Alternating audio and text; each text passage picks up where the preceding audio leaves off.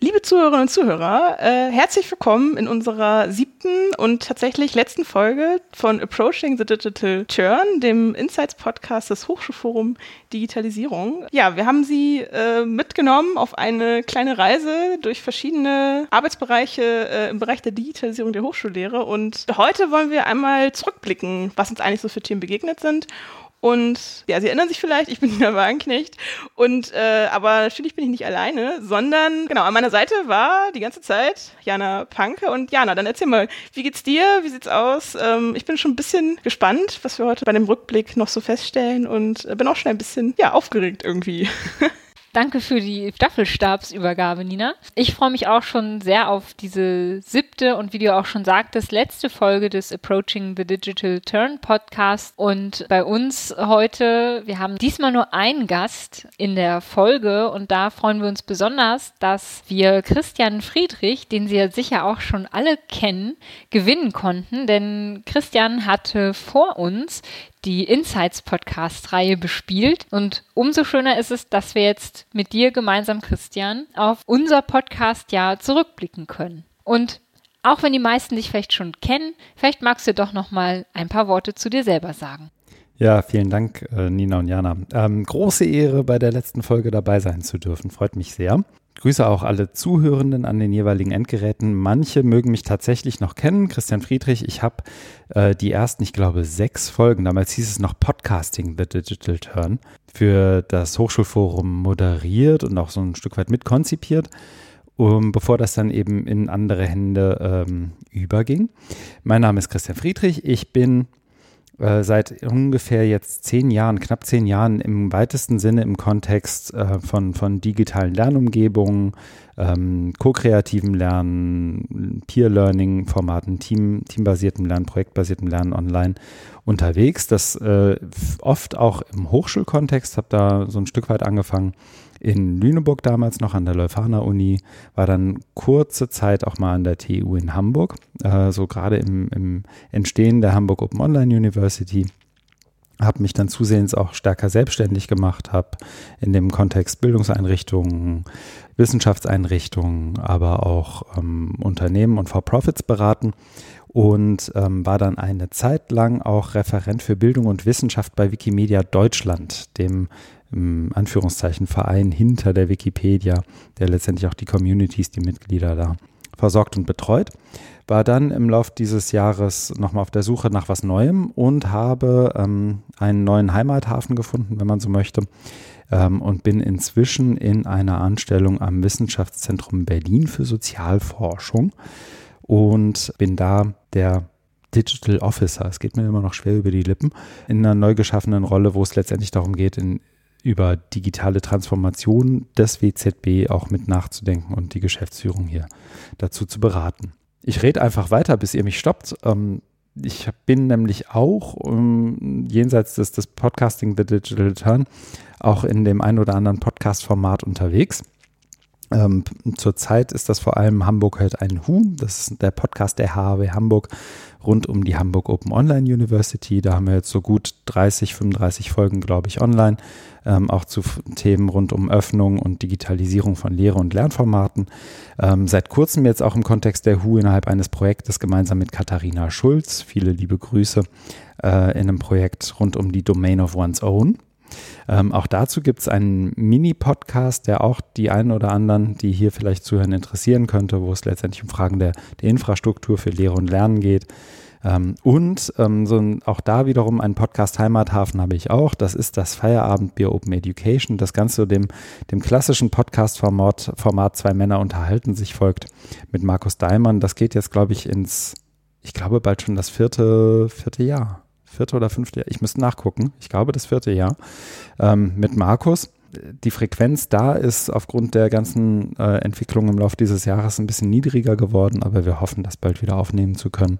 Und wenn die Zuhörenden das hier hören, dann ist auch schon eine neue Folge Feierabendbier wieder online.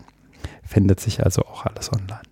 Ja, und ähm, super, dass ich dabei sein darf. Freue mich sehr auf das Gespräch heute.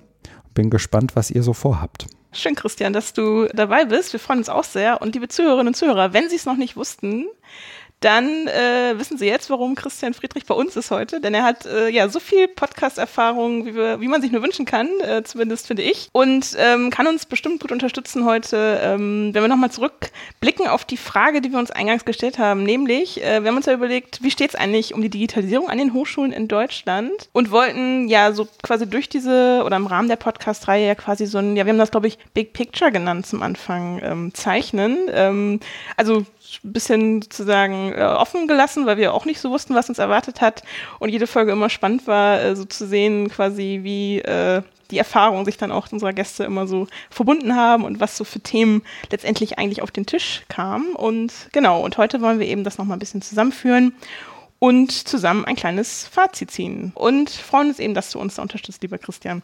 Jana, Christian und ich kennen uns tatsächlich auch aus der Summer School des Hochschulforums Digitalisierung von 2018. So auch wie Martin Stelte und Julia Sommer, die haben sie auch schon kennengelernt. Äh, ich gehe davon aus, dass sie natürlich alle Folgen gehört haben, liebe Zuhörerinnen und Zuhörer.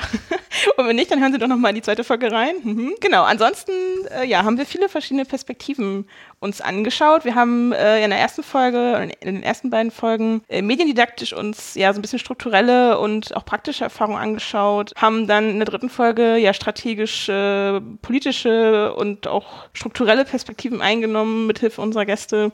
Die Studienperspektive dürfte nicht fehlen und natürlich auch die Lernenperspektive nicht. In der sechsten Folge haben dann auch die Möglichkeit gehabt, einen spannenden Rückblick auf die Zeit äh, des Sommersemesters äh, 2020, äh, auf den sogenannten Corona-Campus, den ersten, kann man ja inzwischen sagen, zu werfen. Bevor wir aber jetzt in diese ganzen Perspektiven zwar nicht komplett eintauchen, aber doch so ein bisschen sie mit ihnen äh, Revue passieren lassen. Vielleicht, Jana und Christian, wenn ihr mögt, äh, dann lasst uns doch noch mal ein bisschen auf diese Summer School 2018 zurückblicken.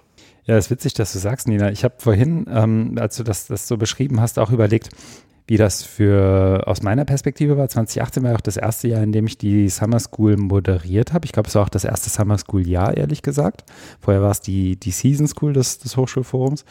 Und im Verlauf der Planung für die Summer School 2018 war es, wenn ich mich richtig erinnere, so, dass wir in diesem Planungsteam überlegt haben, gibt es nicht auch was, was man bleibend über die Summer School hinaus irgendwie anlegen kann, um, um auch diesen, diesen Austausch, den die Summer School ja irgendwie vorbildlich irgendwie auch ermöglicht, in, in kleinen Netzwerken auch ein Stück weit jenseits der Summer School weiterzutragen. Und da kam eben die Idee dieses Podcasts auf, der damals dann noch Podcasting the Digital Turn hieß ähm, oder dann von, von, von uns so genannt wurde, vielmehr. Und die Idee war dann letztendlich einerseits mit Menschen von der Summer School selbst zu sprechen, also mit denjenigen, die da eingeladen wurden, um, um an der Summer School teilzunehmen.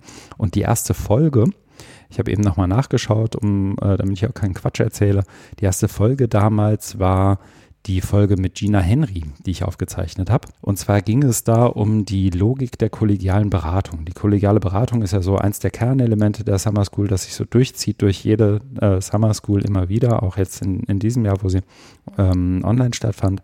Und äh, Gina Henry wiederum ähm, war eine derjenigen bei der Summer School 2018, die auch schon ein Stück weit Erfahrung mit dem Setting einer kollegialen Beratung hatte und äh, hat das auch so im Laufe der ähm, Summer School, glaube ich, für alle recht gewinnbringend irgendwie unterbringen können.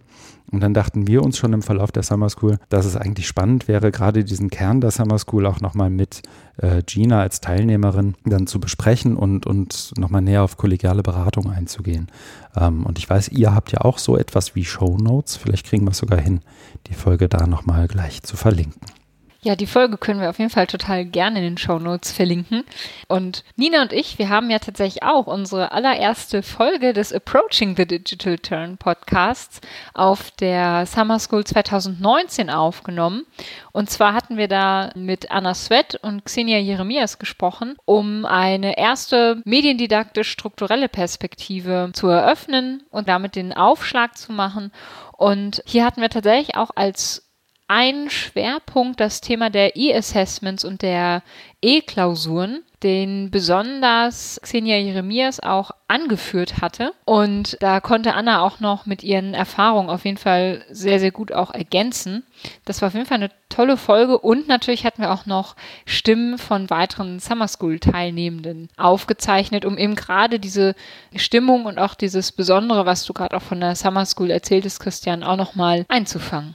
Ja, Stichwort E-Assessment oder, oder E-Klausuren beziehungsweise digitale Prüfungen. Darüber haben wir auch in der fünften Folge dann ähm, gesprochen, bei dem Rückblick auf das, in Klammern, erste Corona-Semester, ähm, also quasi auf das Sommersemester, ähm, wenn man genau sein will, 2020, ähm, wo Johanna May uns berichtet hat von ihren Erfahrungen in dem Bereich der digitalen Prüfungen so in Bezug auf die Umstellung ihres Prüfungsformates und auch von der Entwicklung eines, ähm, ich glaube, für Elias, eines Tools, das äh, da die quasi die Lernenden unterstützt, Fragen zu erstellen und einzupflegen. Und was mir dann noch zu einfällt, ist auch das, was uns äh, ja Sanne Zieten und äh, Matthias Magdowski berichtet haben. Ähm, das hatte nicht so direkt was mit digitaler Prüfung zu tun, aber schon mit den Prüfungsformen äh, auch im Sommersemester 2020, wo es eben darum ging, äh, ja, quasi die individuellen Studiensituationen der Studierenden zu berücksichtigen und da auch unter Umständen Prüfungsformen zu finden, die ähm, ja vielleicht ein bisschen abgewandelt werden mussten, um die hohe Belastung der Studierenden und eben in ihrer individuellen,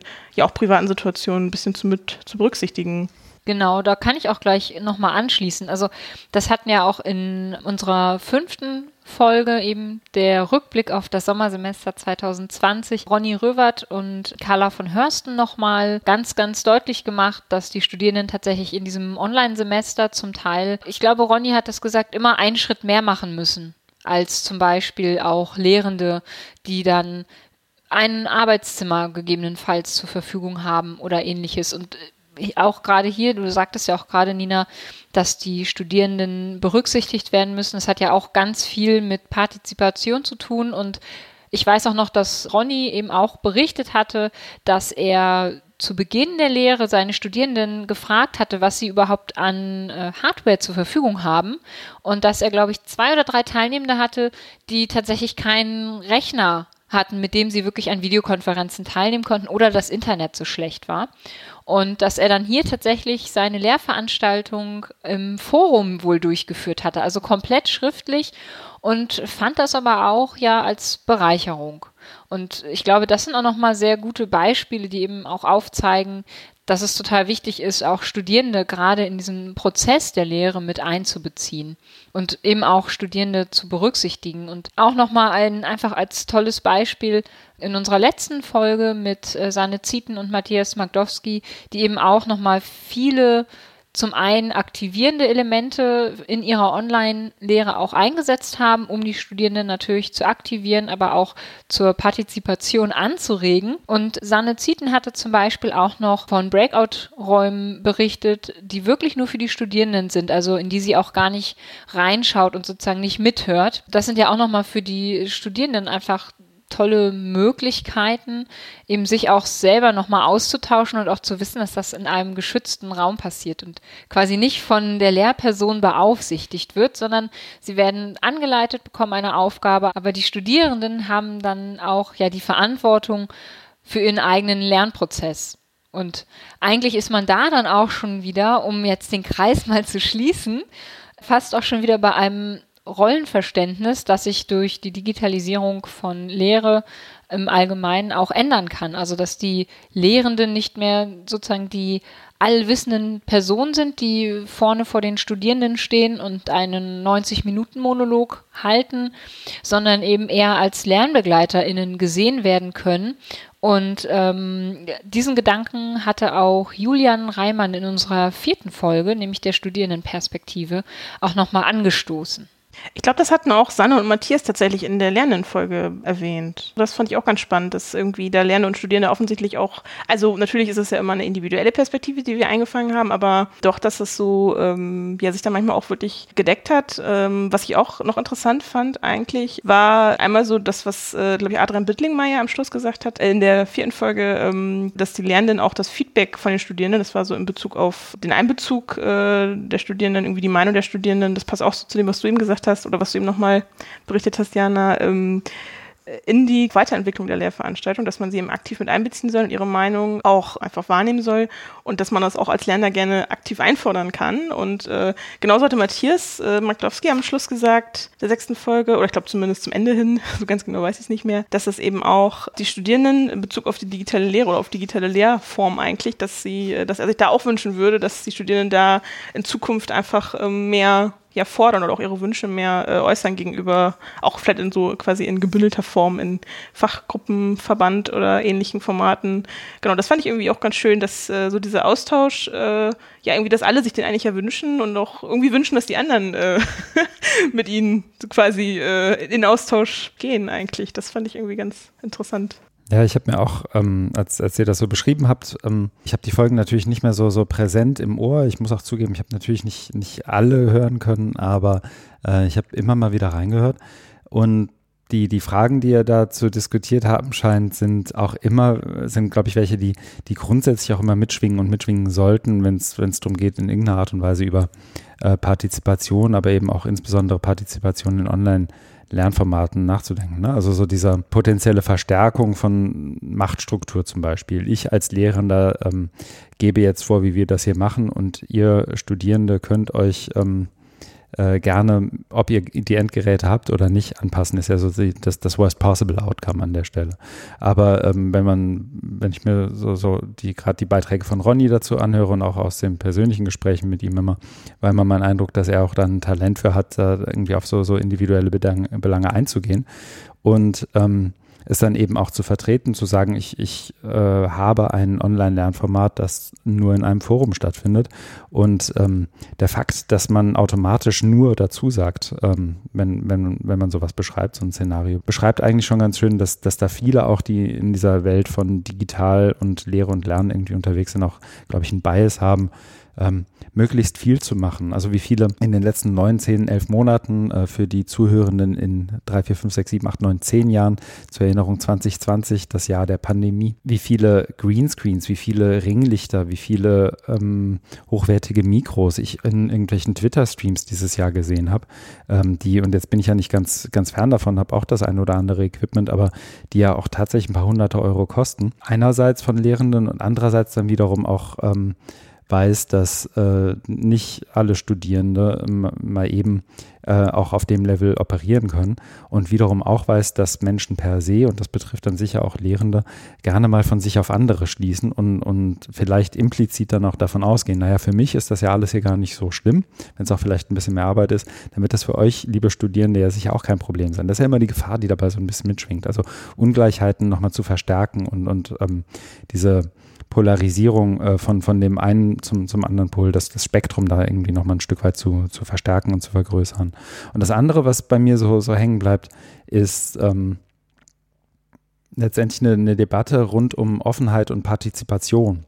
Und Offenheit wird ja ganz häufig ähm, betrachtet einfach aus so einem Blickwinkel des Contents. Also ich habe das jetzt hier alles Creative Commons, äh, was weiß ich, CC by 4.0 lizenziert, also ist das doch offen. Während Offenheit ja irgendwie auch andere Möglichkeiten bietet, auch über Lehre zum Beispiel nachzudenken. Also Offenheit im Sinne von Partizipation, auch ein Lehrformat selbst mitgestalten zu können, selbst mitzubestimmen und selbst mitzuentwickeln, wie ich denn vielleicht lernen kann. Und das vielleicht nicht immer nur in Anführungszeichen defizitorientiert im Sinne von meine Internetverbindung ist so schlecht, lass uns mal nur in einem Forum Lehre machen, sondern das kann man ja auch umdrehen und sagen, ähm, wir als Studierende werden aktiv einbezogen, ähm, aber auch institutionell einbezogen. Und das ist nicht nur abhängig davon, dass, wie soll ich sagen, Einzelne von uns ein bisschen lauter sind als, als vielleicht andere und dann werden vielleicht die gehört, sondern dass tatsächlich strukturell vorgesehen ist, dass Partizipation stattfindet. Dann bietet, glaube ich, gerade auch so eine Umstellung, wie wir sie alle irgendwie in den letzten Monaten haben durchmachen äh, müssen, dürfen, wollen, können, ähm, auch nochmal besondere Möglichkeiten, ähm, neu über Lehre und Lehr- und Lernformate nachzudenken. Ähm, mir persönlich, das ist jetzt kein Plug einer Podcast-Folge von euch, aber bei mir resoniert immer noch die letzte Folge, die wir aufgezeichnet haben für den Domain of One's Own Podcast. Da hatten wir Alexa Böckel zu Gast und haben mit ihr über Partizipation aus der studentischen Perspektive gesprochen. Und da war das eben auch so ein Punkt, ähm, dass, und das zeigt ja jetzt auch die kürzlich erst veröffentlichte Umfrage, ähm, die, die unter, ich glaube, irgendwas um die 10, über 10.000 Studierenden deutschlandweit irgendwie äh, durchgeführt wurde, ähm, dass, dass da einfach ein, ein Haufen Chancen, Potenziale für, für Lehrende, aber insbesondere für ihre Einrichtung, sprich die Hochschulen liegen, die nach meinem Verständnis wahnsinnig selten ansatzweise auch nur genutzt werden. Also Partizipation in der Hochschule heißt ja ganz oft, wir haben einen Stupa und wir haben einen Asta Und wenn es schlecht läuft, dann ist das Präsidium oder die verschiedenen Dekanate oder die Institutsleitung auf die jeweiligen ähm, Partizipation oder für Partizipation gedachten Einrichtungen nicht sonderlich gut zu sprechen und andersrum genauso. Also da passiert eigentlich dieser konstruktive, ko-kreative Austausch, den man sich zumindest auf dem Reißbrett vielleicht idealerweise wünschen würde, ja faktisch gar nicht. Und dann ist es wiederum Einzelnen auferlegt, und das sind dann meistens die Studierenden, diese Partizipation irgendwie einzufordern und zu ermöglichen. Und das endet dann ja schon fast in so einem, äh, wie soll ich sagen, in, in, in so einer Verballhornung, in so einem, ähm, ich empfinde das persönlich schon fast als zynisch, wenn sich dann einzelne Lehrer hinstellen und sagen, Studierende müssten jetzt Digitalisierung oder Partizipation einfordern, ähm, was ja auch immer mal wieder passiert und ja auch im Kontext des Hochschulforums immer mal wieder passiert. Ähm, und weil das aus meiner Sicht vollkommen verkennt, dass die Realität eigentlich eine ist, in der die Studierenden, äh, wenn sie BAföG empfangen, innerhalb von sechs Semestern ihren Bachelor abzuschließen haben und da einfach keine Luft haben, um nochmal irgendwie über Partizipation in Lehre nachzudenken, geschweige denn die einzufordern und einzukämpfen. Also da, da scheint mir dann doch wiederum ein sehr schiefes Bild auch von einzelnen Lehrenden, aber auch von Hochschulen vorzuherrschen, ähm, was so die, die studentische Realität an an Hochschulen insbesondere im Jahr 2020 angeht. Will aber gar nicht so bitter enden. Also eigentlich ähm, sind ja, sind ja auch viele Möglichkeiten geschaffen worden und ähm, gerade so Formate wie die digitalen Changemaker ähm, und was damit zusammenhängt und eben auch die daraus entstehenden Netzwerke, die, die jetzt vielleicht entstehenden Hochschulgruppen, das sind ja alles auch Kanäle, ähm, wo man mal hinschauen kann, wenn man die Expertise sucht. Ähm, ich glaube, es wäre halt sinnvoll, dass die Hochschulen das dann dezentral tatsächlich auch einfach mal beginnen wahrzunehmen. Da höre ich tatsächlich zu wenig Anekdoten von, als dass ich das irgendwie als Evidenz anerkennen würde. Ja, dann nennst du natürlich viele Sachen, die ähm, stimmen. Gerade die strukturellen Aspekte ähm, haben uns auch begleitet, also eher in Bezug auf so die Finanzierung natürlich, so von Unterstützungsstrukturen, aber auch äh, von dem Mittelbau. Aber was du jetzt gerade natürlich alles erwähnst, ist tatsächlich ein Thema, was wir so präsent nicht hatten. Deswegen ja vielen Dank, ähm, dass du das nochmal so genannt hast. Quasi, worüber wir eher gesprochen haben, waren eben so diese, dieser praktische, ähm, quasi diese praktische Schnittstelle zwischen Lernenden und Studierenden, nämlich quasi die Lehre, also quasi das Studierende da auch in den, quasi in den Veranstaltungen das äh, auch sagen können oder versuchen können. Aber du hast natürlich auch da recht, auch wenn man es so klein runterbricht auf so ein Format der Lehrveranstaltung, sind natürlich die Strukturen da für die Studierenden, ja, wie soll man sagen, es ist natürlich schwer, das zu beeinflussen letztendlich. Auch wenn man sich in der Fachschaft organisiert, ist letztendlich äh, natürlich schon, ja, auch eine große, großer Kraftaufwand, äh, nicht nur für Studierenden, auch für die Lernenden. Äh, zumindest haben wir darüber gesprochen in der letzten Folge, dass da auch äh, Sanne und Matthias ähm, auch festgestellt haben, dass sie zum einen auch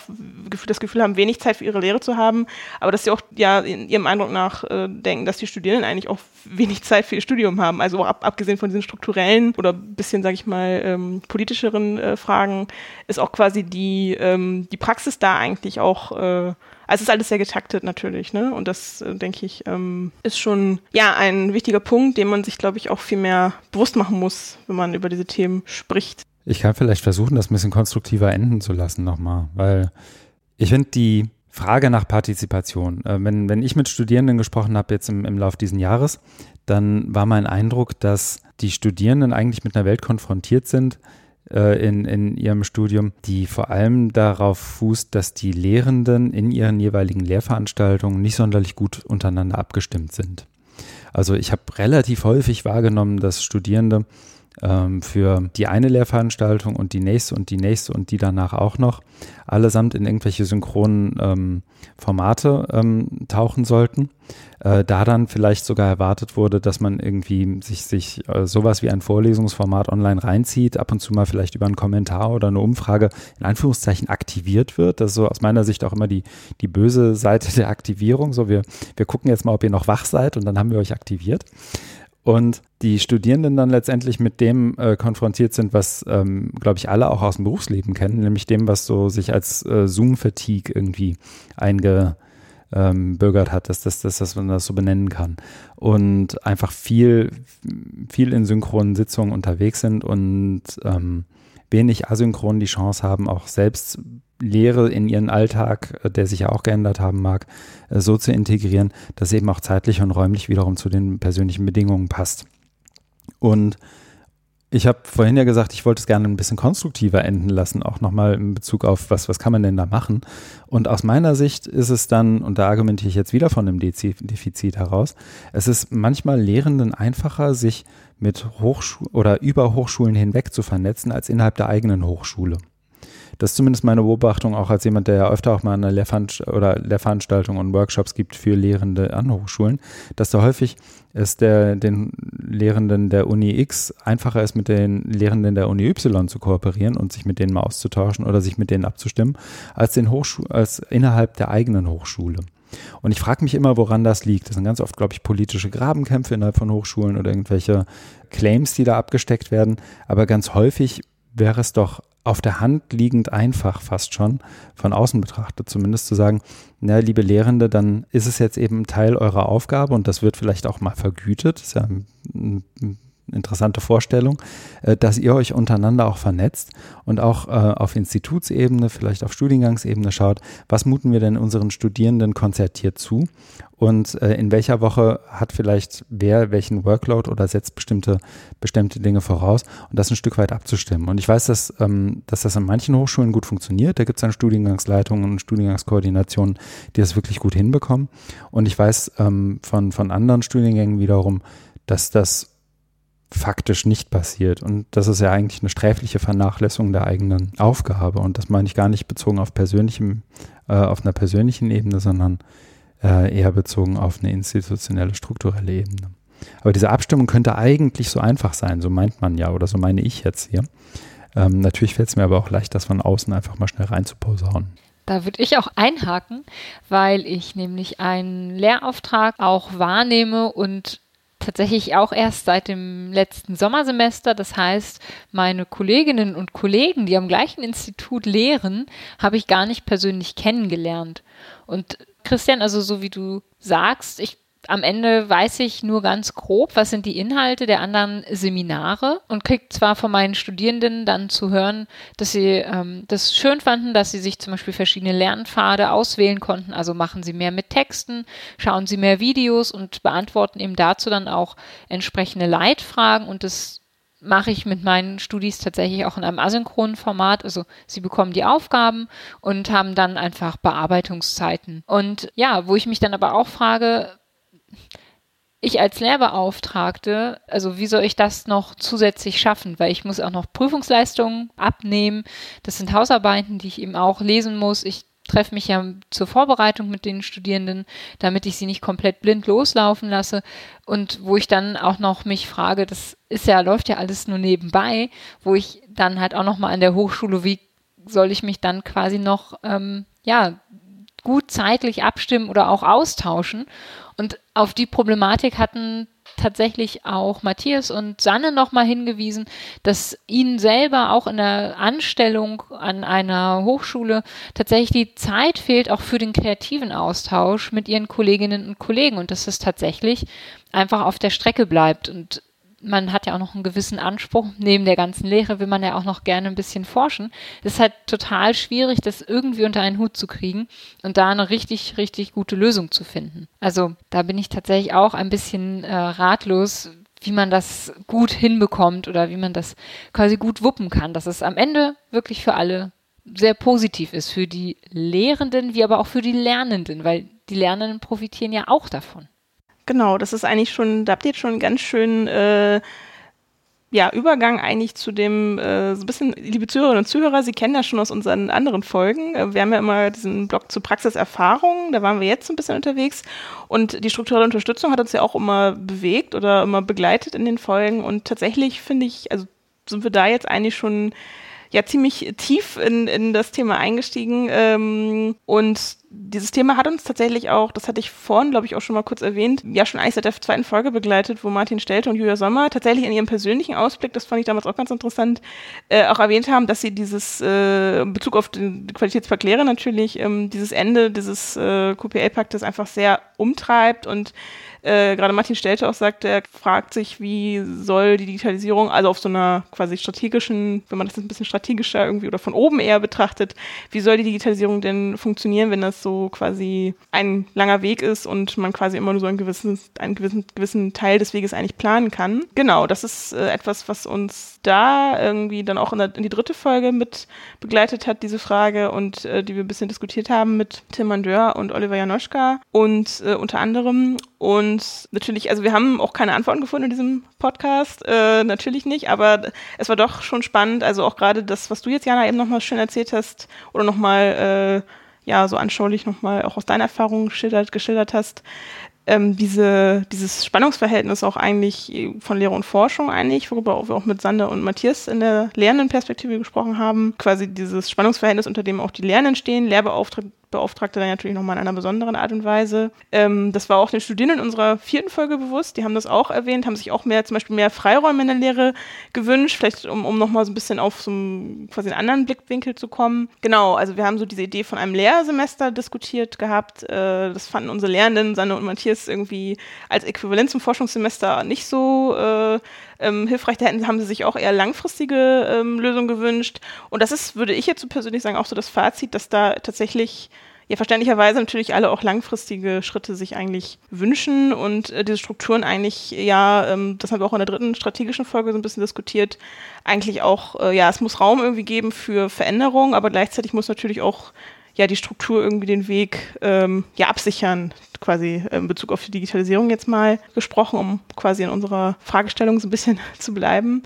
Und ja, also ein schwieriges Thema, ähm, genau, hat viele Aspekte, auch Christian, die du eben natürlich noch mal sehr äh, pointiert hervorgehoben hast, ist natürlich auch Schwierigkeit für die Studierenden, so als äh, Statusgruppe da irgendwie auch mit äh, einzuwirken. Ähm, aber durch die Impulse, auch gerade die Digital Changemaker, die du eben auch nochmal so äh, erwähnt hast, mit denen haben wir auch äh, das Vergnügen gehabt, uns zu unterhalten in der vierten Folge. Und das war schon spannend, was da auch einfach für ein Potenzial auch für Ideen und auch für eine Motivation trotz dieser Strukturen eigentlich hintersteht, bei denen ähm, zumindest mit denen wir sprechen durften. Und ich glaube, das ist etwas, was äh, auch zum Ende der strategischen Perspektive, ich weiß gar nicht, ich glaube, was Oliver Janoschka auch nochmal gesagt hatte, dass da auch so das ein Potenzial ist, was glaube ich auch unter unterschätzt wird. Äh, und wenn man da mehr Partizipation ermöglicht, äh, ich glaube, da hat auch Helena Häusler irgendwie ganz ähm, spannende ähm, Erfahrungen berichtet von der Strategieberatung. Also es ist eine Studierende, die auch erzählt hat, eben wie äh, in der Strategieberatung, die sie eben begleitet, da äh, auch Professoren oder Mitarbeitende an Universitäten übergreifend tatsächlich sie sich mit dieser Frage auch beschäftigen, wie man Studierende mehr einbinden kann. Aber vor diesen Strukturen, über die wir eben so ein bisschen gesprochen haben, ist das natürlich schwierig. Und ein Ansatz, den Helena genannt hat, war, oder eine, was sie betont hat, war eben, dass da vielleicht wichtig wäre, dass man auch diese Beteiligungsmöglichkeit natürlich schafft, aber auch kommuniziert, was eben mit den Ergebnissen passieren soll. Ich glaube, aus meiner Sicht macht man gerade, wenn man über das, dieses Thema Partizipation und auch Wertschätzung von Lehre ähm, spricht, läuft man Gefahr, in, in so eine Falle zu laufen, die man, äh, in die man in Digitalisierungsthemen häufig läuft. Und in, in anderen Kontexten ist das dann sowas wie Datenschutz. Also ähm, im, im Englischen gibt es, oder für, bezogen auf amerikanische Politik gibt es diesen äh, doofen Spruch, Social Security is the third rail, you touch it, you die. Und ich glaube, die Diskussionen rund um Datenschutz sind ein ganz gutes Beispiel für in Bezug auf Digitalisierung. Das ist, uh, that's where the power is. Deswegen willst du da hinfassen. Und es wird relativ häufig auch benutzt, um, um Diskussionen abzuwürgen bzw. umzulenken. Und ich glaube, ähnlich ist es auch bei, bei Fragen rund um äh, Lehre und Digitalisierung. Wenn ich eine Konversation oder irgendeine konstruktive Unterhaltung, ein Gespräch zu Lehre und Digitalisierung wirklich entgleisen lassen möchte, dann fange ich eine Diskussion darüber an, wie Lehre gewertschätzt wird und was die Strukturen sind, in denen denn digitalisiert werden könnte. Und dass man da ja ohnehin nichts wirklich machen könnte. Und das ist natürlich auch nicht so der, der, der Charakter, in dem, in dem ich das, das gerne dastehen lassen möchte. Insofern ist natürlich die, muss natürlich die Logik sein, da auch einzugreifen und da Partizipation zu ermöglichen, wo auch immer es geht und Strukturänderungen möglich zu machen, wo auch immer es geht. Ich kann aber auch gut verstehen, wenn sich Einzelne ähm, durchaus demotiviert fühlen von einer Politik, die letztendlich dafür sorgt, dass du dir alle 18 Monate einen neuen Job suchen musst. Also das ist ja kein, wer, wer macht sowas denn freiwillig? So schön ist an der Hochschule ja auch nicht. Und wenn man das dann in Kombination übereinander legt, ist natürlich einfach eine, eine Unterhaltung zu Partizipation in der Lehre, insbesondere in digitalen Lehrformaten, entgleisen zu lassen, zu sagen, nutzt ihr alles nichts, die im BMBF müssen jetzt erstmal irgendwie ihre, ihre Enten aufreihen und die dann mal loswatscheln lassen. Äh, und da warten ja jetzt alle irgendwie seit Dekaden drauf, aber der, der Punkt, dass man da seit Dekaden drauf wartet, ist ja dann vielleicht auch wiederum ein Zeichen dafür, dass man da nicht drauf warten sollte. Und irgendwo dazwischen liegt es dann wahrscheinlich und je nachdem, in welcher Laune man morgens aufsteht, handelt man dann halt so oder so. Was du jetzt gesagt hast, Christian, das passt tatsächlich auch eigentlich ganz gut. Also wie gesagt, wir haben quasi diese, diese, ähm, ich sagen, die Strukturen im Hintergrund haben uns ja immer begleitet. Also das kennen, glaube ich, die Zuhörerinnen und Zuhörer, sie kennen das äh, bestimmt auf die eine oder andere Weise auch. Das ist natürlich etwas, was uns alle irgendwie bewegt. Und äh, Helena Häusler, ähm, die uns in der Studierendenperspektive, die mit dabei war, äh, hat, hat das irgendwie ganz ähm, schön gesagt. Und zwar, dass es für etablierte Strukturen ja auch unangenehm sein kann, sich frei zu machen und dass man einfach mal anders denken muss. Also so kann man es vielleicht auch äh, noch ein bisschen äh, sozusagen zusammenfassen. Von daher äh, vielen Dank für, dein, für deine Beiträge. Das war spannend und hat uns auch noch mal so ein bisschen einen anderen Blick äh, gegeben, beziehungsweise das noch mal so ein bisschen zugespitzt. Auch auf die Gefallen, dass ich vielleicht, ähm, wie soll ich sagen, die mir zugedachte Rolle ein bisschen frisiere und hacke fällt mir immer schwer, in einen Podcast zu gehen und nicht selbst auch eine Frage zu stellen. Und man, die Frage, die sich mir eigentlich aufdrängt, ist, äh, euch beide zu fragen. Das war jetzt letztendlich, wenn ich das richtig auf dem Schirm habe, zumindest euer erster Podcast, auch insbesondere euer erster Podcast, der letztendlich auch sowas wie, wie soll ich sagen, einen Kunden hat. Also kann man ja auch dann, dann so sagen. Also die, die Leute vom Hochschulforum veröffentlichen ja nicht einfach irgendwas, sondern die, die haben ja auch irgendwie ein bestimmtes Ziel und dem muss man ja irgendwie auch, äh, oder dem möchte man ja irgendwie auch dann gerecht werden. Also das, das sind ja auch nochmal andere Drücke und, und andere Ideen, die man so dann entwickelt im Verlauf von so einem Projekt. Zumindest ist das meine Erfahrung. Ähm, und die Frage, die sich mir dann ja eigentlich aufdrängt, ist euch beide zu fragen, was bei euch irgendwie jetzt in Bezug auf das Podcast machen hängen geblieben ist. Also wie war es für euch? Gab es vielleicht eine witzige Anekdote, die sich äh, im Laufe der Produktion der letzten Folgen, im, so im Laufe des letzten Jahres irgendwie entwickelt hat? Oder hat sich, wie, wie ist eure Arbeitsaufteilung? Würde mich, glaube ich, auch ein Stück weit interessieren. Vielleicht gibt es da auch eine Anekdote zu oder eine Idee. Also was, was sind Dinge, die bei euch so als Podcast-Machende, als Podcasterin irgendwie hängen geblieben sind und ähm, was, was habt ihr, was nehmt ihr mit, was habt ihr gelernt in dem Prozess? Jana, fang doch an, wenn du möchtest. Na klar, das mache ich doch gerne. Und wir haben ja auch vorher über äh, Offenheit und Partizipation gesprochen. Und dann sind wir jetzt auch mal so offen, um quasi mal die Rollen auch kurz umzudrehen. und du hattest ja nach lustigen Gegebenheiten gefragt. Und ich weiß noch, wir hatten in meinem Büro, was ich ja für die Selbstständigkeit auch angemietet habe, haben wir die Nullfolge aufgenommen und mussten auch tatsächlich noch mit dem Equipment warm werden. Und ich weiß halt noch, dass wir uns echt beeilen mussten. Hier fährt so alle fünf Minuten die Straßenbahn vorbei.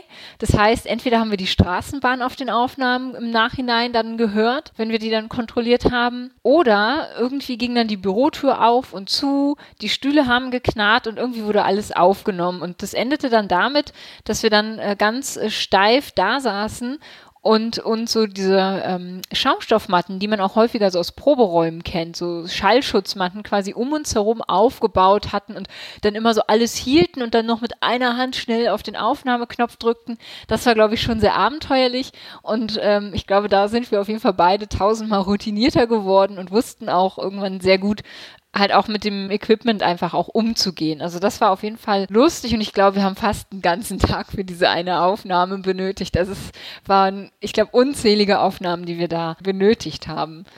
Das ist so äh, das, woran ich mich jetzt gerade, wo du so gefragt hattest, auch nochmal besonders erinnere, wie witzig das eigentlich dann doch war. Ja, also da kann ich dir nur zustimmen, Jana. Das war wirklich ja witzig. Das äh, steckt viel Arbeit drin. Also liebe Zuhörerinnen und Zuhörer, wenn Sie nochmal reinhören in die Nullfolge, dann denken Sie an uns, wie wir da uns abgemüht haben, damit Sie dann was Schönes äh, zum Einstieg dieser Podcast-Reihe hören können. Und Jana, vielleicht erinnerst du dich noch in, bei der dritten Folge, da waren wir ja auf der HFD-Con, äh, bei unserer Strategiefolge. Und da hatten wir irgendwie so, also wir haben zwei Interviews ja geführt und da hatten wir irgendwie diese, also das war schon so ein bisschen so eine Slapstick-Nummer, kann man fast sagen. Ähm, es gab so eine Pausenmusik irgendwie. Und das erste Interview war, glaube ich, vor der Veranstaltung und da wurde die einmal getestet, dann wurde sie kurz eingespielt und das war so ein Moment, wo wir und die Gäste da saßen und dachten, okay, haben wir was verpasst? Es war so ein, ich weiß gar nicht, wie so ein Jingle oder wie nennt man das, ne? Es war so, so ein bisschen so, äh, so, ähm, und äh, ja, einfach so eine, so eine Hintergrundmusik. Und beim zweiten Gespräch tauchte dann diese, war dann auch äh, praktischerweise ja die Pause. Ähm, was wir natürlich nicht bedacht hatten, war, dass dann dieser Jingle natürlich auch wieder läuft und dann saßen wir da mit unseren zweiten Runde Gäste und äh, diesmal war die Musik nicht nach ein paar Augenblicken wieder vorbei und dann ja ging dann quasi die, äh, hat man die Fragezeichen in unseren Gesichtern, hätte man gesehen, wenn man neben und daneben gestanden hätte und wir haben dann äh, ja schnell irgendwie versucht, äh, dass eben die Musik wieder ausgestellt wird, damit wir weitersprechen können. Naja, aber ich glaube, man hört es am Ende nicht, deswegen, ja, das war auch so eine Erfahrung, da haben wir echt, äh, ja, im Nachhinein kann man da echt drüber lachen, währenddessen war das echt, äh, oh Gott. da hat man die Welt für einen Augenblick nicht mehr verstanden, irgendwie, ja. Nee, aber das war, ach, das war echt witzig, also im Nachhinein natürlich. Ja, besonders, weil wir hatten da ja auch echt nur wenig ähm, Zeitpuffer einfach für die Interviews. Ich glaube, deshalb war das für uns in dem Moment auch so mega stressig. Das ist schon dann doch sehr äh, lustig im Nachhinein. Ich glaube, wir können da beide gut drüber lachen. Unsere Gäste jetzt wahrscheinlich auch, aber ich glaube, in dem Moment war das dann, so wie es ja häufiger bei solchen Situationen ist, dann doch gar nicht so witzig mehr. Aber Christian, du bist ja auch Podcaster, hattest du ja auch äh, zu Beginn schon gesagt. Und vielleicht hast du ja auch noch so ein paar lustige Anekdoten, wo uns dann vielleicht noch mal was dazu einfällt. ja, ich habe äh, hab auch überlegt, es gibt natürlich so ein paar Sachen, die ähm, schon fast Klassiker sind. Ne? Also ein Gespräch beginnen und die Aufnahme nicht starten war schon mal da. Ähm, aber auch so gerade jetzt im, im Remote-Podcasting, also zwei Menschen an unterschiedlichen Orten podcasten zusammen, so wie wir es ja jetzt auch tun. Da kommt natürlich auch die ein oder andere Fehlerquelle zusammen. Ich versuche immer in irgendeiner Art und Weise, ein, wie soll ich sagen, eine Atmosphäre zu schaffen, in der ein Fehler auch ganz okay ist und der dann auch, wie soll ich sagen, nicht zwangsläufig rausgeschnitten werden muss, ähm, sondern wo man sich auch mal versprechen kann. Ich weiß noch, neulich habe ich ein Interview geführt und habe die Einrichtung der Person, die ich interviewte, nicht vollkommen falsch, aber begrifflich durchaus falsch wiedergegeben. Also habe einfach den Namen verfälscht, sodass das erste, was die äh, von mir interviewte Person sagte, äh, dann eben nicht die, die obligatorische Vorstellung war, sondern die, die Korrektur ähm, der, der Einrichtung von, äh, für, für die sie arbeitet eben war. Ähm, aber auch sowas lasse ich dann gerne drin im Podcast, weil ich finde, Podcast eben auch ein Format ist, das solche Fehler gut verzeiht und auch diese, diese Art von Sichtbarmachung des Prozesses und des drüber Nachdenkens über etwas ähm, im Podcast irgendwie auch immer gut rüberkommen kann. Was, was mir gerade einfällt, ist, dass ich mit Oliver Tacke und auch Anja Lorenz und Tine Nowak bei der Subscribe in Köln, das ist allerdings schon letztes Jahr, also 2019 gewesen, äh, die Subscribe ist so eine Podcasts, äh, Podcasting-Konferenz, wo eben auch viele im, aus dem deutschsprachigen Kontext, die so im, in der Podcast Szene, wenn man das denn so sagen möchte, irgendwie unterwegs sind, zusammenkommen und sich ähm, austauschen zu Neuerungen, Neuerungen auch vorstellen. Und da habe ich mit ähm, den Edufunk-Kolleginnen und Kollegen eine Session angeboten zu Podcasting-Fuck-Ups. Und wir haben uns letztendlich zu dritt, viert einfach mal zusammengesetzt und äh, berichtet und angefangen, und war auch da so, so in Barcamp-Manier fast, ähm, berichtet, was uns allen schon so, so schiefgegangen ist. Da waren auch jetzt gerade so die ganzen Sachen bei. Da habe ich auch mal erzählt, ich hatte mal ein Interview, nicht ein Interview, sondern eine Podcast-Folge mit Markus fürs Feierabendbier. Und da hat das Remote-Podcasting aus irgendeinem Grund nicht funktioniert. Wir hatten damals noch, ähm, haben wir noch ähm, aufgezeichnet über ähm, ich glaube, Skype. So alt ist der Podcast schon, da hat man noch Skype benutzt damals. Und die, ähm, die Aufzeichnung hat irgendwie nicht geklappt, sodass ich in den ersten, ich glaube, fünf oder sechs, sieben Minuten nicht zu hören war. Und Markus natürlich seine Redebeiträge einfach eingesprochen hatte und die auch in der Aufzeichnung auftauchten, nur eben meine nicht. Und was ich dann gemacht habe, ist, und das würde ich heute auch nicht nochmal so tun, aber damals habe ich so gemacht, und ich weiß auch nicht mehr, welche Folge das ist, ähm, ich habe dann einfach meine Beiträge neu eingesprochen. Das heißt, ich habe im Prinzip versucht, mich so zu timen, dass das, was ich sage, auf Markus Beiträge passt. Das ist manchmal so ein bisschen geschnitten und gedehnt, aber habe das letztendlich so gemacht und versucht, diese Überleitung, an die ich mich ja selbst auch noch erinnerte, oder die Nachfragen, äh, an die ich mich noch erinnerte, neu wieder so einzusprechen, als wären sie gerade passiert und um das Gespräch auch so klingen zu lassen, als, das so grade, als sei das so gerade passiert. Und was jetzt vielleicht auch im Nachhinein durchaus absurd klingt, hat sich in dem Moment noch viel absurder angefühlt, als es eigentlich klingt. Und war dann letztendlich für mich auch so eine der Lehren, äh, so einen Podcast nicht ähm, overengineeren zu wollen, sondern tatsächlich auch so, so, einen, so einen natürlichen Flow in, in der Unterhaltung durchaus auch irgendwie durchziehen zu wollen. Auch auf die Gefahr hin, dass dann mal ein Halbsatz vielleicht von mir nachher irgendwie rausgeschnitten werden muss oder irgendwo vielleicht eine, eine Kleinigkeit irgendwie mal ein bisschen poliert werden muss im Sound, in, in der Nachbearbeitung. Ähm, das nehme ich dann aber lieber im Kauf äh, und, und habe dann so diesen Flow in der Unterhaltung, als dass ich ähm, das äh, versuche zu, zu, zu skripten zum Beispiel. Und das ist so bei mir hängen geblieben. Ähm, die, die, ich glaube, zu dieser Podcasting Fuck-Up-Session, da gab es auch ein Recording. Ich kann mal schauen, ob ich das finde. Vielleicht ist das ja für euch auch interessant. Das klingt doch äh, wie passend für die Show Notes, würde ich sagen. genau.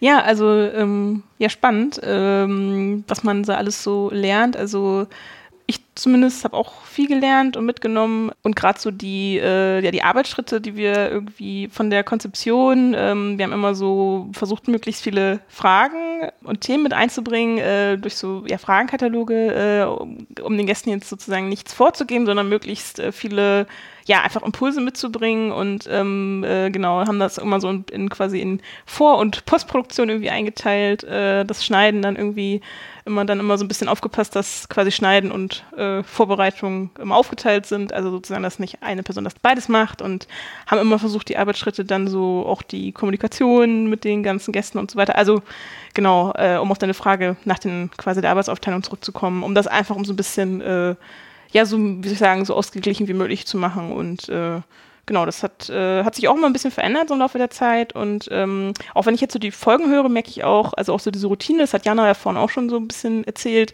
das ist schon spannend, also wie, wie man dann doch so seinen Flow bekommt, also quasi von Gesprächsflow zu Workflow. also das ist schon, ähm, ja, war einfach eine spannende, spannende Reise irgendwie. Nicht nur inhaltlich, sondern auch so ähm, vom Format her und so von der Zusammenarbeit auch. Also ich habe Podcasting Kolleginnen, Kollegen oder andere, andere habe ich das schon nennen hören, dass, dass Menschen erstmal ein bisschen brauchen, um ihre Stimme zu finden. Und ich finde, das war immer so ein bisschen eine vielleicht etwas zu pathetische Beschreibung dessen, was da eigentlich stattfindet. Aber es ist nach meiner Erfahrung schon so, dass die Leute immer so zwei, drei, vier, fünf Folgen brauchen, auch in den Podcasting-Workshops, die ich gebe. Dann, dann kriege ich ab und zu mal einen neuen Podcast zugeschickt und am Anfang wirkt das noch so ein bisschen, weil man sich natürlich auch nicht sich selbstsicher bewegt und einfach in dem Moment, wo ein rote Lampe irgendwo angeht und das Mikro ist scharf und dann spricht man da jetzt rein und was sagt man denn da jetzt und wie soll das denn gehen und ähm, jetzt habe ich mich da verhaspelt und jetzt denke ich da nochmal drüber nach. All diese Momente hat man ja. Ähm, aber dass wenn dann so die, die eigene Stimme ein bisschen gefunden ist, um in der Lingo zu bleiben, dass es dann auch leicht fährt und sich äh, leicht fällt und sich auch durchaus natürlich für, für die, die PodcasterInnen selbst anfühlt, ähm, so, so einzusprechen und auch zu Interviews zu führen, im Nachgang auch zu schneiden und all diese Sachen, dass da so bestimmte Automatismen dann auch irgendwann greifen. Ne? Also ja, interessant zu hören, dass das bei euch auch war, auch so war. Ja, und daran anschließend sozusagen als äh, Mini-Fazit kann ich halt auch nochmal sagen, dass so ein Podcast wirklich zu gestalten, zu konzeptionieren, aber eben am Ende auch aufzunehmen und ähm, auch dann hörbar zu machen, doch deutlich mehr Arbeit ist, als es hörbar ist oder als es scheint. Also das ist schon ein Format, das dann doch ähm, ja doch nochmal anders ist. Genau, also das kann ich auch nur bestätigen. Und ich fand auch so in den Gesprächen, also wir haben, äh, liebe Zuhörerinnen und Zuhörer, das haben Sie nicht so äh, gehört. Wir haben halt auch zwischendurch immer viel mit unseren Gästen gesprochen, uns ausgetauscht, äh, uns auch so ein bisschen dann kennengelernt, immer zu Beginn, um so ein bisschen so ein äh, dass alle so ein, quasi so ein Gefühl füreinander kriegen irgendwie und das Gespräch so ein bisschen in Gang kommt. Und äh, ja, das ist doch viel, also es ist äh, eine schöne Arbeit, aber es ist auch wirklich viel Zeit, die man, äh, also die wir auch wirklich für diese ganzen Zwischentöne im übertragenen Sinne einfach auch gebraucht haben. Also von daher, da kann ich dir nur zustimmen, Jana. Und ansonsten, ja, also habe ich für mich persönlich eigentlich so wirklich gemerkt, also nicht nur im Podcast-Format, sondern auch allgemein, dieser Austausch wirklich ähm, wir hatten ja diesen Austausch auf Augenhöhe in der vierten Folge, aber also wenn man den so ein bisschen irgendwie weiterzieht, also wenn man sich wirklich mit äh, ja, Menschen aus anderen Arbeitsbereichen, aus anderen Fächern, aus anderen äh, wie auch immer gearteten Kontexten irgendwie austauscht, ähm, das ist also, also auch auf so einer persönlichen ähm, Ebene finde ich, dass es wirklich sehr gewinnbringend. Das hat man gerade bei der sechsten Folge am Ende nochmal gehört, bei der letzten Folge bei den Lernenden. Das fand ich sehr schön, so dieses, so zu hören, äh, wie die gegenseitig sich, äh, ja auch irgendwie motivieren und inspirieren. Das äh, war für mich persönlich echt nochmal schön. Äh, das nehme ich wirklich mit äh, für die Zukunft. Das ist wirklich etwas, was sich immer wieder, glaube ich, lohnt, auch wenn es manchmal schwierig ist, den Austausch auch zu suchen. Ja, das ist auch meine Erfahrung. Ne? Also so die, ähm, ich glaube, man, man entwickelt so eine gewisse Routine in der Vorbereitung, in der Produktion, wenn man so seinen, seinen Workflow gefunden hat. Aber was ich tatsächlich auch sehr schätze an diesen Interview-Podcasts, die ich, die ich auch machen äh, kann und darf für, für verschiedene Organisationen, ist ähm, immer wieder in andere Geschichten, in andere Ideen reingeworfen zu werden, sich mit denen zu beschäftigen, ähm, die, die, die Leute ausfragen zu dürfen und tatsächlich auch die Zeit dafür zu haben. Und darauf äh, aufbauend dann immer weiter weitermachen zu können. Ne? Das ist eigentlich das, das Schöne so aus Podcast, Podcasten in sich dabei. Ich finde es immer schwierig, aber ich hoffe, dass das gelingt und mein Eindruck war auch, dass das euch gelungen ist, immer so, so ein Stück weit Agentin oder Agent der, der Zuhörenden auch zu sein und die Fragen zu stellen, die die vielleicht beim Zuhören haben bei sowas. Ähm, das ist, glaube ich, gerade bei diesen Nischenthemen, die, die wir ja ohne Zweifel haben, ne? also Digitalisierung von Lehre, in der Hochschule, vielleicht auch noch mit einem besonderen Einschlag, ob das jetzt Partizipation oder Offenheit oder was auch immer ist. Ähm, die erfordern ja dann zumindest auch, oder da, da hilft es ja zumindest auch immer, wenn die Interviewenden zumindest ungefähr wissen, mit welchen Communities, mit welchen Themen, mit welchen Strömungen sie es da so zu tun haben. Und das sind dann meistens auch aus meiner Sicht die, die runderen Formate, als wenn jemand irgendwie reinfliegt ähm, als Moderator irgendwie gelernter und das dann glaubt, aus so einer moderierenden Sicht einfach ähm, behandeln zu können. Dann ist es zumindest kein Format mehr, das für diejenigen in den jeweiligen Communities gedacht ist, sondern eher für die ähm, außerhalb, was ja auch okay sein kann. Ja, äh, das war schon ein schöner äh, Übergang, wie wir gerade schon äh, gemerkt haben, liebe Zuhörerinnen und Zuhörer. Ähm, danke, Christian, für den äh, ja, für diesen Blick von äh, außen auf unseren äh, Podcast und liebe Zuhörerinnen und Zuhörer. Wir hoffen, Sie haben äh, ja mit uns diese Reise ja als Community auch ebenso genossen, haben so viel mitgenommen wie wir. Ähm, viel gelernt über die Perspektiven der verschiedenen äh, Gäste, bei denen wir uns auch jetzt nochmal einmal so generell wirklich ganz herzlich bedanken möchten für die, ja, das Engagement, für die Zeit, die sie alle oder die ihr alle investiert habt, ja, um quasi das möglich zu machen, dass wir es umsetzen konnten. Ganz herzlichen Dank, ganz besonders an Katharina Fischer vom Hochschulforum Digitalisierung, die uns immer unterstützt hat und äh, wir uns mit ihr über Ideen austauschen konnten, die wir hatten, äh, die uns ermutigt hat, äh, da weiter zu machen und äh, genau unser Format so umzusetzen, wie wir es dann auch gemacht haben. Und ja, also ohne die Community, ohne Sie, liebe Zuhörerinnen und Zuhörer, ohne äh, euch, liebe Gäste, wäre das nicht möglich gewesen. Also wirklich nochmal vielen Dank. Ähm, ich weiß gar nicht, wie man das noch schöner sagen kann. Äh, ja, ich hoffe wirklich, Sie haben genau was gelernt. Sie äh, verfolgen vielleicht die Themen noch weiter, die Sie interessieren, die Sie kennengelernt haben in diesem Podcast äh, oder die Sie vielleicht auch schon kannten und vielleicht noch ein bisschen anders äh, darauf schauen konnten. Und ja, ähm, das war die letzte Folge Approaching the Digital Turn. Machen Sie es gut. Ja, an den äh, Dank von Nina schließe ich mich auf jeden Fall an. Einmal an die Community und natürlich auch an unsere spannenden Gäste, die eben auch gerade für den Podcast so viele tolle Perspektiven eingebracht haben und uns da ja auch dabei unterstützt haben, ein Bild der Digitalisierung an Hochschulen in Deutschland zu zeichnen. Und wie gesagt, auch nochmal herzlichen Dank an Katharina Fischer, die immer für uns da war, uns immer unterstützt hat. Jetzt fehlt uns tatsächlich die üblichen Schlussworte, dass dieser Podcast überall abonnierbar ist und dass Sie den noch gerne abonnieren können. Und ähm, Danke, dass Sie uns bei der Reise hier begleitet haben. Auch nochmal an dich, Nina. Vielen Dank. Ich mache jetzt mal mit den, mit den Dankesworten einfach weiter. Ja, auch ich hoffe, dass Sie natürlich hier viel mitgenommen haben aus dem Podcast. Nochmal viele Anregungen für die Lehre äh, zum Beispiel auch mitnehmen konnten. Und ähm, wie sagt man so schön? Auf Wiederhören. Ja, dank, danke euch, da, jetzt mache ich gleich weiter. Danke euch, dass ich dabei sein durfte. Äh, war, war schön, mal wieder hier im Podcast zu sein. Ähm, euch alles Gute und auch den Zuhörenden natürlich. Ähm, alles Gute auch nach diesem Podcast. Ja, dann Jana, danke auch an dich für die äh, Podcast-Reise, die wir gemeinsam gemacht haben. Und ja, ich würde sagen, danke auch an Christian natürlich, äh, dass du uns begleitet hast in dieser letzten Folge. Jetzt waren wir so voller Dank, jetzt haben wir dich fast vergessen. Liebe Zuhörerinnen und Zuhörer, äh, machen Sie es gut und schön, dass Sie dabei waren und mit uns die Hochschullehre ein bisschen besser kennengelernt haben, beziehungsweise die Digitalisierung der Hochschullehre.